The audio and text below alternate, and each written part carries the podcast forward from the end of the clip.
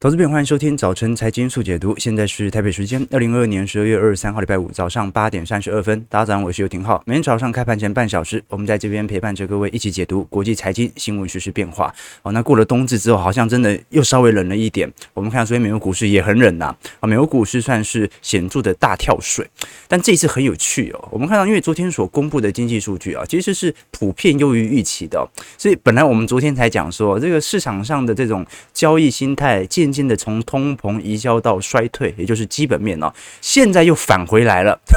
市场又开始担心通膨会不会再度走高，原因为何？我们看一下昨天所公布的四项重要经济数据哦。第一项是美国上礼拜的初领申请失业救济金人数哦，这一次预测值是二十二点二万人，结果公布时出来才二十一点六万人去申请失业救济金啊。过去我们讲说这个非农就业人数很有可能跟实质就业人口，我们在预判上会有误差哦，因为就业人口啊，它调查的情况是直接针对一个人是否有在就业。那非农是一个人如果每多一份工作，就会多一份非农就业人口，所以可能会有一些误差。好，但是申请失业救济金的人数来衡量就业市场，应该不会有误差了吧？好，结果现在领失业救济金的人数。居然在好转当中。那第二项哦，是美国第三季的 GDP，我们看到调整后的终值哦，原本预测是二点九 percent，哎，结果这一次居然多了零点三 percent，上扬到三点二 percent。那如果是实质个人消费支出第三季的季增率哦，预测本来是一点七，结果这一次是二点三啊，而且是比十月份的表现还要来得好哦，而应该讲比第二季的表现还要来得。情况好，这说明市场上在第三季的消费情况，尤其这一次黑五的带动哦，又再度拉升了。那包括核心 PCE 的部分也是哦，预测值是四点六啊，结果出来数据是四点七。我们看到啊，昨天所有公布的经济数据都是好消息，直接导致美国股市在午盘之后啊一路崩跌啊。我们看到道琼盘中崩了接近八百点啊，最终啊当然有一点下影线了，因为基本面那么好，就代表这个。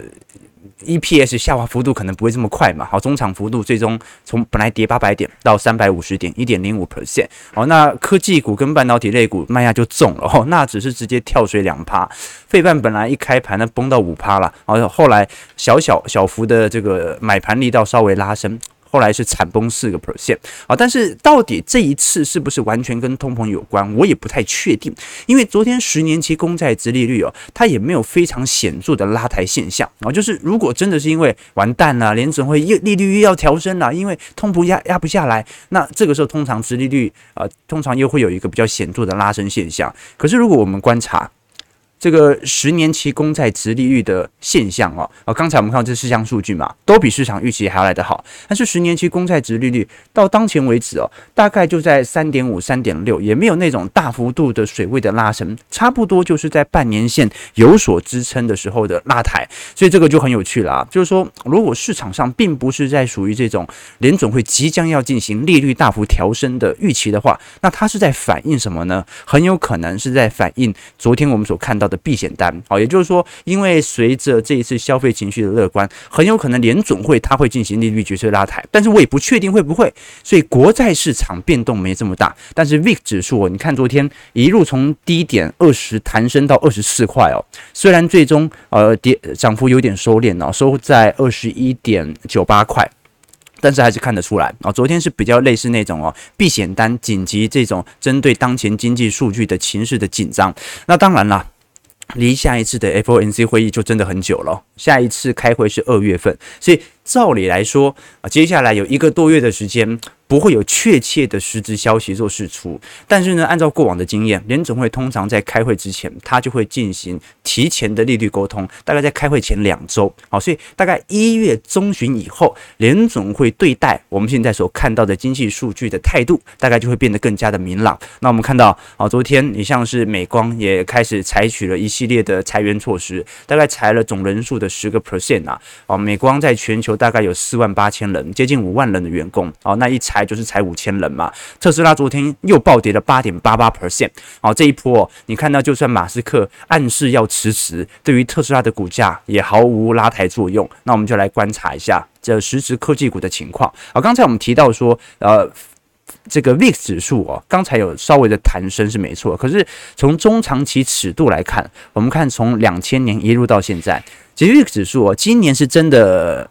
大家心情是蛮悲蛮悲观的啦啊，但是从来没有到极度恐慌过，对吧？你看 mix 指数哦，今年以来也没有站上四十过啊，过去甚至二零一一年的欧债危机都站上过，那。二零二零年和二零零八年那种系统性、外部性的冲突啊，是直接飙到八十以上。那现在也就二十多、三十多左右做震荡嘛。哦，所以今年只能说是市场上啊稍微比较悲观，但是没有到绝望的一年啦。哦，所以这个就是当前我们还看到整体市场上的主流的这种避险单稍微有一点适度攀升的一个缘故。好，那我们继续往下看。刚才聊到美光，美光这一次我们看到哦，二三年 Q one。财年的第一季业绩，这一次预估 Q1 营收是四十点九亿美元，同比下降是四成七哦哦，所以这个营收层面呢有如此显著的下滑。关键我们还不是讨论这个 EPS 哦，这个营收都已经下滑了。正常来讲哦，你看最近的财报，你像前两天我们看的这个 Nike 的财报。Nike 是怎么样？好，Nike 的股价涨是因为市场把它预期调太低，并不是它的基本面多好。Nike 是营收成长很多，但是毛利以及 EPS 获利能力根本没成长，这说明一件事情啊，这个现在全球的通都通膨，所以你营收增长根本就不算什么。本来大家都会把成本转嫁出去，那问题是你转嫁出去的时候，你能不能让获利能够保持在一定水准呢？Nike 都无法了，那美光。啊，甚至连营收都没增长，啊，根本就无法反映通膨了，因为根本没有人下单。哦，这一次同比下降四成七，那市场预期本来是四十一点三亿啊，所以这个差了大概一亿多。那净亏损呢，我们看到一点九五九五亿哦。那所以现在美光在整体的部门当中啊，是做一个非常显著的成本上的管控。那我们过去观察美光营收的周期变化啊，其实就蛮符合市场股市的。我们看到的过去的库存循环哦，你看一八年、一九年，它一直呃销库存，销到二零二零年，营收才开始转为增。增长的一个正值开始正成长，那一四年底到一五年初，我们看到也开始做一个下行循环，一一年到一二年也是，那零八年到零九年，然后这一波其实时间都蛮快的啦，大概整个美光营收下行周期大概在一年左右会结束，但是我们看到股价的反应哦，观众朋友，其实一九年中旬之后股价就开始大涨了，对吧？所以基本上不会等到整个营收转为正值，美光的股价才开始做一个显著的拉抬，通常在衰。退半个年啊，甚至一个季度到两个季度以内，可能就会开始开启新一波的牛市。这个就是股价进行库存循环的领先反应。好，那现在第一根的负增长来了啊，负增长来了。那第二根、第三根，那很快的就会进入到我们看到美光可能相对股价的绝对低点啊。当然，就从库存循环的角度来做观察。那这一次美光裁员一次就裁了五千人哦，算是蛮多的啦。我们观察从今年元月份以来的裁员人数哦，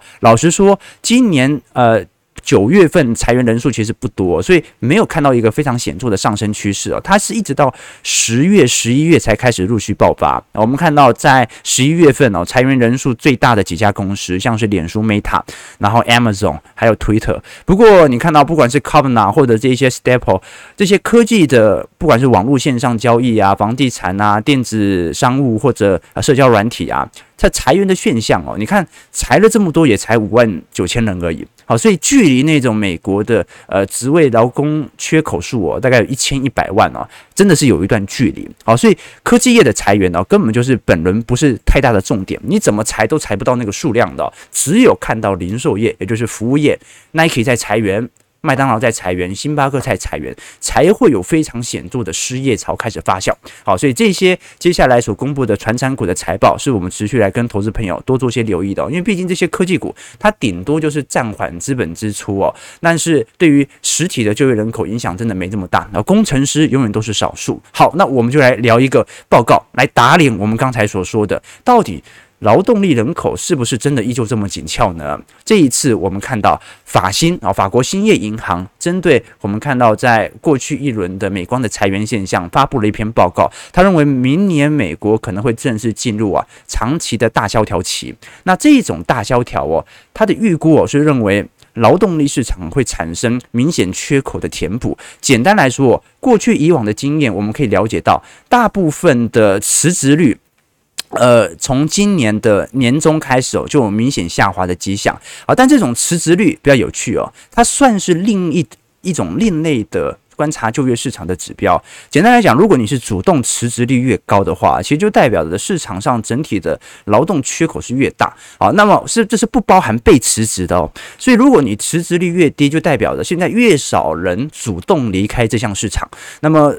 越少人离开劳动力市场，就代表着大家其实现在经济环境都不是特别好过，不敢乱辞职去追求自己的梦想。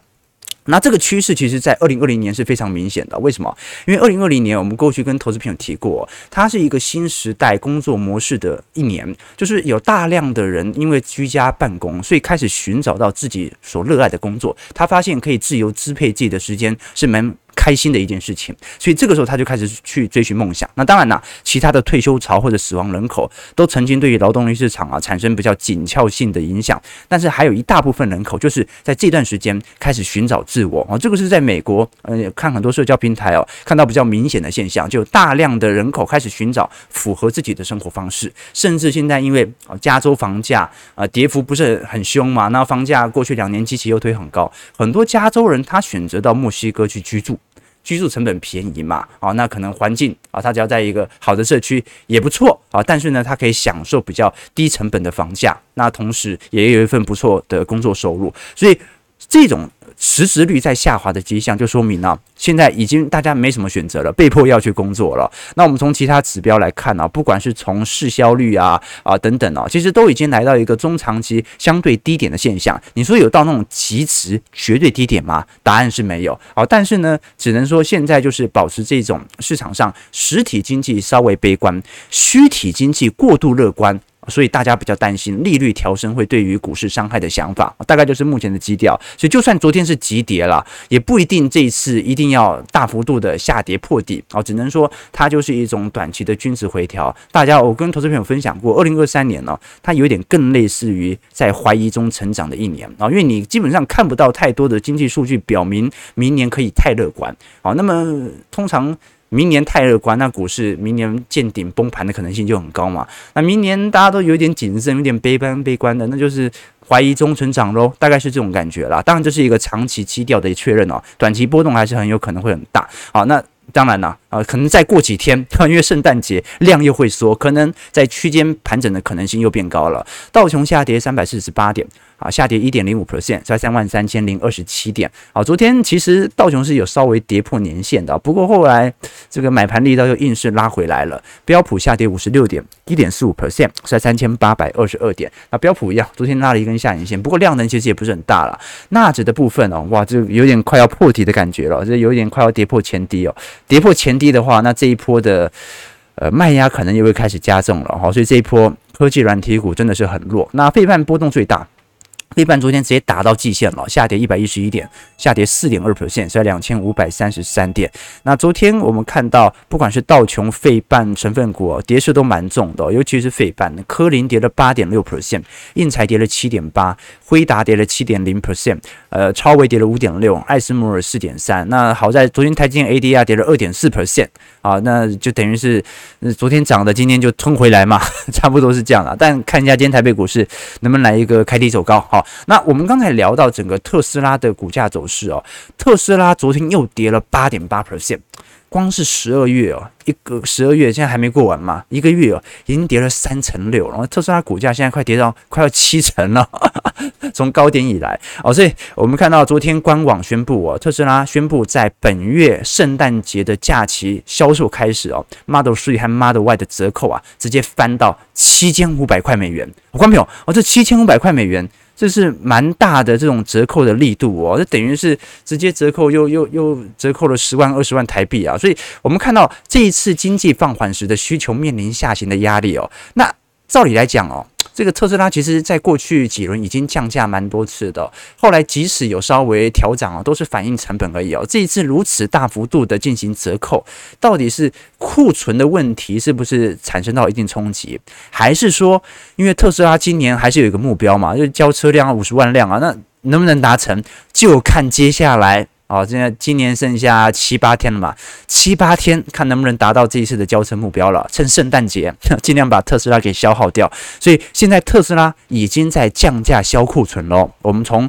实体的层面来看的话，当然有可能它是为了要达到它的交车量，但是更有可能就是库存量正在急速的堆高当中。尤其我们过去几天也跟投资朋友聊到，在整个中国市场的部分哦，特斯拉在中国市场的十一月份的交车量才十万辆啊，这个比亚迪。一款就卖了二十三万辆，好，它是比亚迪的一半。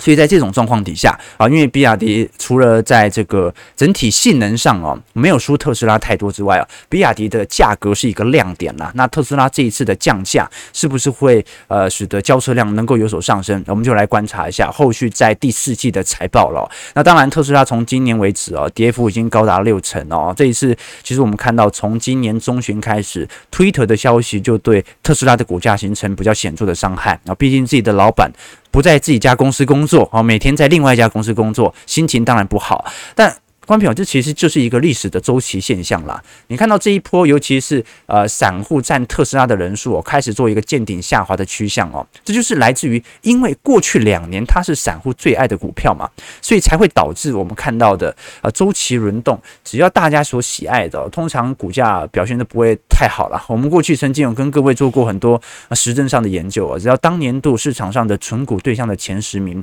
隔年股价都表现不好啊。比如说前几年的像是零零五六。有啊，隔年之后可能就是比较见高套牢。那玉山金啊，好，这在二零二零年都曾经发生过啊，或者说今年我们看到的啊，去年存股人数第一名是谁？台积电嘛，啊，所以台积电很自然的，它可能就会稍微有比较显著的套牢量。那不代表。啊，纯股族爱的这些股票体质不好，通常都是表现的不错，而且是多数人都认为不错的股票，呃，这些纯股族才会去买嘛。好，但事实就是啊，当散户筹码人数一多之后啊，这种而且股价向上带动啊，往往也来到了一个陌生段。那我们看得很清楚哦，过去几年其实市场上最喜欢纯股，尤其是在美国股市最喜爱的股票，其实是苹果。那苹果过去几年，老实说了，它也没有真的是因为散户买就大跌，它就是一个缓步的、稳步的增长。的区间，那一直到特斯拉取代了苹果，成为全美市场上投资人最爱的股票之后啊，我们就看到现在的跌幅啊，远远比苹果当前的盘势还要来得更加的重哦。其实特斯拉这次估值推很高嘛，我们过去跟投资朋友提过，这个特斯拉所有的市值啊，应该讲特斯拉的市值啊，是所有美国的，应该讲全球的汽车产业加起来的市值啊啊。比较就加起来还不够一家特斯拉的总市值，所以这家公司哦，它的营收肯定不像传统车厂这么大，但是它的估值确实拉得非常高，它跌当然可以跌得很重。那包括这一次我们看到 Case 底下的 ARKK 哦，在过去几个交易日是持续的进行特斯拉股票的加仓。那我们过去跟投资朋友提过，你看这个 ARKK 目前的成分股当中哦，有特斯拉，有 Roku，然后呃有 Zoom 啊等等哦，Shopify 这些股票，老实说啊，今年跌幅都算。是重的啊，所以呃，我们看到 ARKK 今年的资产减损哦，大概已经高达接近八成了。好，这种就是它还是 ETF 啊，还不是单一个股啊。好，现在这个跌幅居然接近八成以上，所以各位还是看得很清楚了。好，就是说科技动能股啊，好，这种在股市泡沫的跌幅，就跟我们过去昨天讲的平均主义一样哦。这个长期来看哦，科技动能股哦。普遍来讲，绩效都不错，而且是远远超乎于大盘，平均年化报酬大概十趴到十五趴啊！你不管看台湾有很多什么统一大满贯啊等等啊这些基金啊，常年绩效是真的表现不错，但是单年度绩效它就跟平均主义有巨大的差别。虽然它的平均年化报酬可能是十五趴哦，可是呢，它的单一年度啊，你可能看到的实体绩效，它是负五十趴、负七十趴，然后涨百分之百哦，这种感觉哦，所以还是要取决于你本身对于这种市场的波动性能否承受哦。好，最后我们再来稍微聊一下，在整个呃亚洲市场的变化，因为这一次我们看到在日本国债收益率曲线适度的放松之后哦，啊，整体大家又开始出持续的挑战这一次零点五趴，呃，这个日本十年期。国债殖利率的上限了，所以现在其实做空日债的人仍仍然存在哦。那么做多日债的人也仍依然存在，就要看一下日本央行有没有可能在接下来放弃长年以来的超低利率政策。我们过去跟投资朋友提过嘛，既然他已经把收益率曲线设定在一定程度的区间，而不是像美国国债这种自由浮动利率的话，就说明。只要市场上不断的抛售日本国债，日本央行就有无条件必须要进行货币宽松来购买这些国债，一直到它决定不设有这个上限的时候，让它符合自然的利率。所以这个时候我们值得观察啊，日本央行会不会因此而放弃这一次超低利率的政策？值得大家来留意哦。那呃，其实日本国债哦，今年我们看到呃年初以来跌幅其实不算特别重哦，原因就是因为它其实在利率把控上有非常显著的持稳。可是我们看到哦，最近我们看到一条新闻哦，是针对美国今年基金经理当呃基金经理中的呃债券经理的投资策略哦，那非常有趣哦，因为二二年大家都很清楚哦，债券市场表现是非常差劲的。啊，不管是国债、高收益债、投资等级债、新兴市场债，几乎没有一家是好的。但是观察到彭博社这一次观察全美啊，仅仅啊有一百九十八只的主动管理的债券型基金哦，就十亿美元以上的大型基金哦，有两档基金居然实现盈利。那这两档债券型的基金实现盈利的原因是什么呢？我们看到哦。现在 JP Morgan 里面其中就有一只啊，它还是正报酬啊，原因就是因为这两支基金呐都做了大幅度的利率水平，尤其是期货的对冲，所以这两支基金之所以还是对报酬哦，正报酬哦，并不是因为它挑选的债券有多么的优良，有多么的抗跌，是因为它进行了大量期权的对冲，而且不小心配置太多，所以 到现在它反而还是处于正报酬的迹象哦。好，那这就很有趣了。OK，好，那大概我们把整体的概况进行梳理。之后啊，稍微聊一下整体入股的表现啊，因为昨天恒生指数其实表现还算是不错哦啊，这个应该讲了，昨天亚洲股市表现都不错，呃，看到恒生指数昨天上涨了二点七一 percent，恒生科技指数甚至上涨了四点六 percent，那这次很快啊，市场上已经传出可能在明年元月份哦，甚至在春节以前哦，中国大陆就有可能采取全面开放。我们讲的全面开放就是针对全球的。呃，出入境啊，进行开放，那么接下来就可能，呃，接下来观察了，就是说，呃，中国的经济复苏啊，就是明年经济唯一能够正成长的经济体啦，那就要看一下它是能够带动的啊，销库存的循环能够有多大了。这个后续我们再来跟投资朋友观察，就因为时间因素啊，没办法聊太多，我们只能大概提一下啊，中国其实到目前为止哦，它本轮的景气下行格局是走的真的蛮久的。好，如果我们观察到啊，中国目前中小型指数的消费者信心指数啊，正在一个下行格局，那 PNI 其实也是属于相对紧缩的状态。所以，我们过去跟投资朋友提到说啊，中国新兴市场啊，它作为全球经济的领头羊，应该讲了先行指标哦，哦，它是有非常重要的意义的。那明年，明年如果元月份开始呈现一个正成长啊，就要看一下亚洲股市能不能有显著的带动了。因为毕竟啊，明年欧美是一定衰退，但亚洲还说不定。好，那中国是一定成长，那就要看啊，中国的经济成长，它是属于单纯这种基期上的拉抬啊。今年太惨，明年就相对稍微比较好，还是真的有实质拉动？好，八点五十五分，我。我们先来看一下台北股市的表现。台股我们看到，因为是主要是前天美股涨啊，所以跟涨啊。昨天上涨两百零八点啊，今天没有意外，应该全部吞掉，收在一万四千四百四十二点。外资昨天是终止了连五卖，昨天买超幅度哦也不大了。好，观众朋友，如果你做一个下降趋势线啊，这个外资从十月底以来是越买越少啊，但是呢，如果是从卖超来看的话，是有点越卖越多的感觉啊，所以这一波。还是一样啊，这个散户其实追价意愿呢，并没有特别的强烈。那值得观察的是，是昨天小台多空比哦，随着台股的大涨哦，突然空单开始大增。虽然它只是单一一天的大增哦，但是足以说明这个趋势感觉又要开始形成。那你说今天股价大跌，是不是小台？啊、大获全胜，哎，有可能，搞不好今天就全部获利了结，全部平仓掉，所以短期的变化很难做猜测啊。可是如果啊、今天只是适度的，我们看到的，因为特别的经济消息所产生的股价反应，那很有可能啊，接下来。还要看一下整体趋势是否会形成空单的大量进场，要不然通常啦也要隔五天十天呐，形成一定力度的支撑之后啊，才会有比较显著的股价上的变动啊，要不然单一天其实不准啊，所以来观察了，哎，搞不好这一次是小台终于了解了。真的只能玩一天啊，就是大涨那一天极度放空啊，大涨那一天啊，呃，应该讲啊，对，大涨那一天天这个极度放空，大跌那一天那极度看多，可能就是这样的一个趋向啦。好，所以值得大家来多做一些留意哦。那昨天其实股价涨比较凶的哦，然后大部分都是属于传产哦，你像钢铁人，世纪钢昨天涨了七个 percent 哦，星光钢。也涨了半根顶板哦。像中钢、东和钢铁涨幅都有三趴，那航海王更凶。哦，昨天万海涨了超过九个 percent 哦，那这蛮有趣的啦哦，因为航运族群哦，你说它能不能否极泰来？怎么想都不可能哦，因为很快哦，哦，预估在明年一季度左右啊，整个航运的报价就会低于航运本身的成本，所以现在很多航运股都在拆船啦。卖废铁了，这船要那么多要干嘛呢？会形成成本上的这个冲击啊！包括昨天啊，长荣还甚至发出重讯哦哦，这一次我们看到呃，长荣总经理啊谢慧泉哦，他释出了十四个字的打油诗啊，叫做“寒风习习落叶飞，殷殷期盼景气回”啊，对不对？这个都忘记，好像前几个月大家才讲。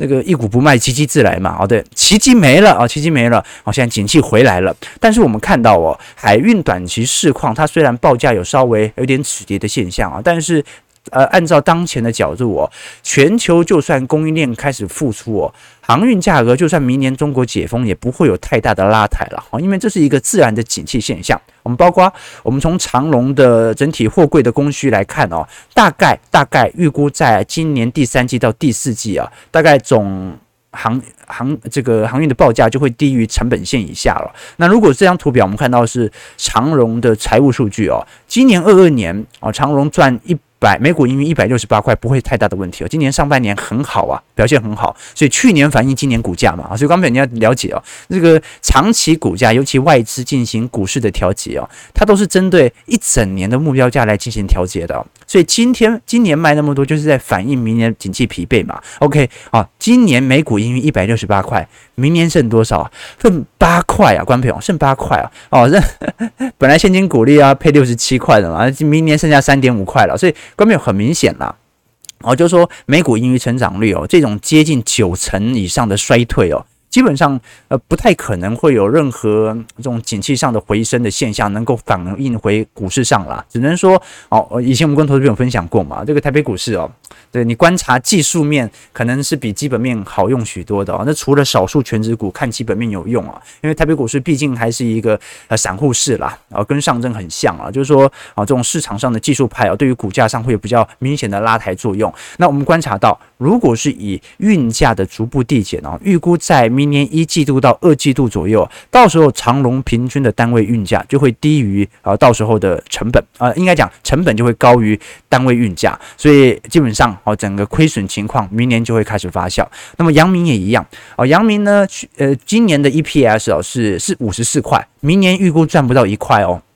美股盈余成长大概会衰退九成八，那更不用讲二四年了。二四年这个 到时候的情况哦，应该要进入一个中长期的景气下行格局了啊。那一样啊，运价的呃这个死亡交叉，预估在明年一季度到二季度左右会开始发酵。那万海也一样啊，万海虽然昨天涨停板哦，可是我们看到这个美股盈余哦，明年预估要亏损了。啊，明年预估要亏损，它比阳明和长隆还惨啊！啊，这个今年万海的每股盈余是三十五点六块左右，好，大概啦，第四季应该这样算出来差不多。那其实相对于去年都已经赚的稍微少了，二三年预估就会完全是属于亏损的状态。那运价的我们看到的呃死亡交叉已经在第四季发生了，好，观众朋友已经在第四季，它已经开始处于比较显著的亏本的一个情况了。好，所以这个就是当前我们所看到整个全球股市的景气。下行格局哦，对于这种景气循环股的影响，好，所以你说股价涨了怎么办啊？那你可以用基本面分析，你也可以单纯用技术面哦。其实，其实市场上就是这样啊。